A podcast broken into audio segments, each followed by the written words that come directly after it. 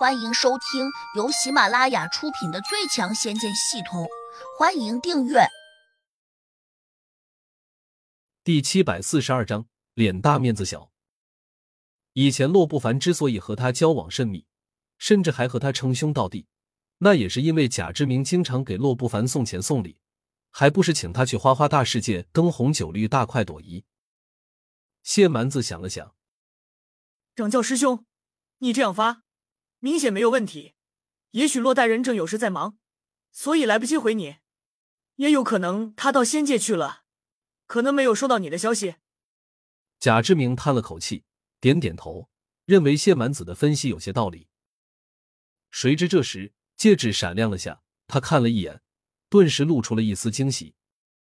洛代人回我消息了，师兄快看看，他都说了什么？谢蛮子也很着急。贾志明半点也没有耽搁，马上抹开戒指。这一看，他愣住了，眼神有些发呆。谢蛮子急道：“师兄，你怎么了？骆大人他怎么说的？”贾志明苦笑道：“骆大人居然说他不认识胡杨。”谢蛮子立时也呆住了。怎么可能？我明明收到了他的江湖追杀令呢！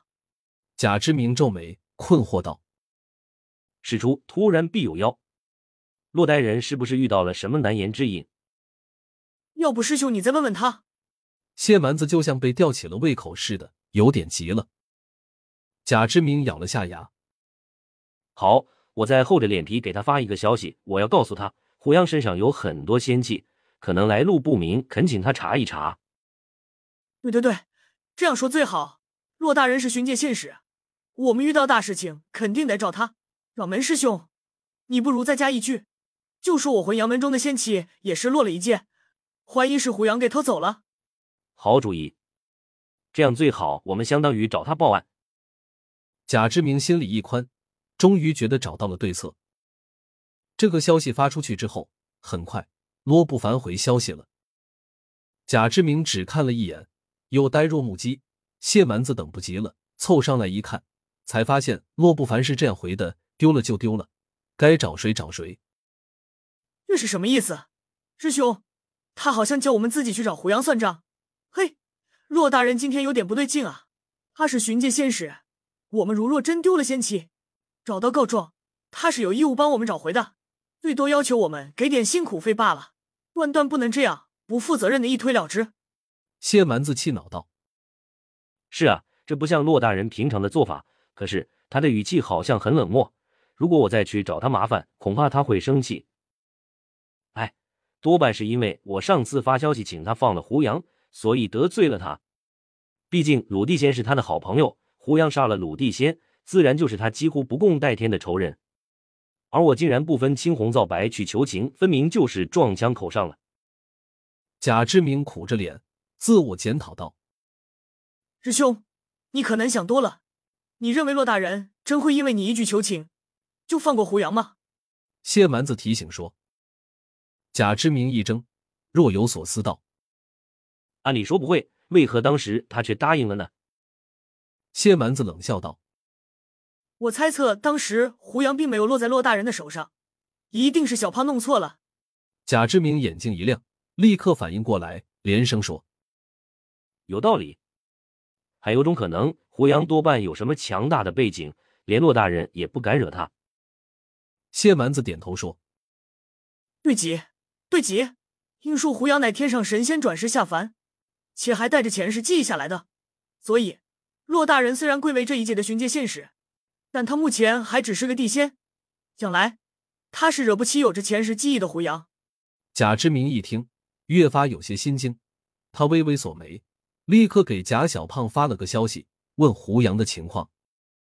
贾小胖马上回道。胡杨这小子肯定是天上神仙带着记忆转世下凡，这事儿别人不知道，但我很清楚。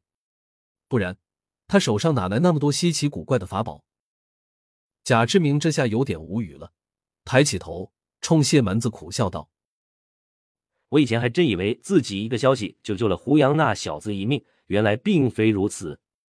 今日若不是你提醒，我险些又酿成大错。”谢蛮子的眼珠转了转。却又安慰道：“师兄，你大可不必如此沮丧。你想想，胡杨那小子，就算真是天上神仙转世下凡，那也是因为他可能触犯了什么天规才对。既然如此，那他肯定就是天庭的罪人，一个犯了重罪被打落凡间的罪人。他在仙界又能有什么地位？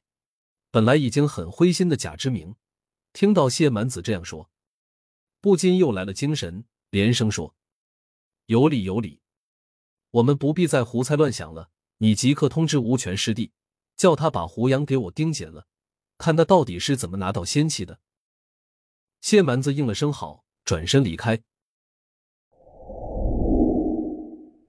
此时，胡杨带着展月娥飞到了对面的一座山上。这里依旧是飞燕门的地盘。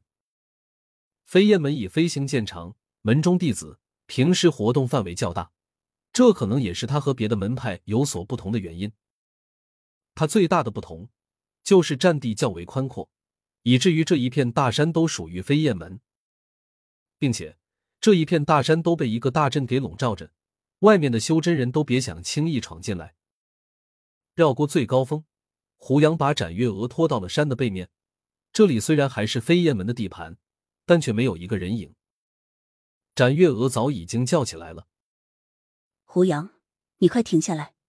这里是门中禁地，你不能乱闯。”胡杨不以为然道：“你是掌教之女，有你在，我怎么能算乱闯？只能说，你带我到这里来游玩。师门禁地，哪能容许你这个外人游玩？”展月娥有些气恼道。胡杨只好停了下来，笑道：“你母亲收了我的礼物，已经不把我当外人了。”哈哈，脸皮厚。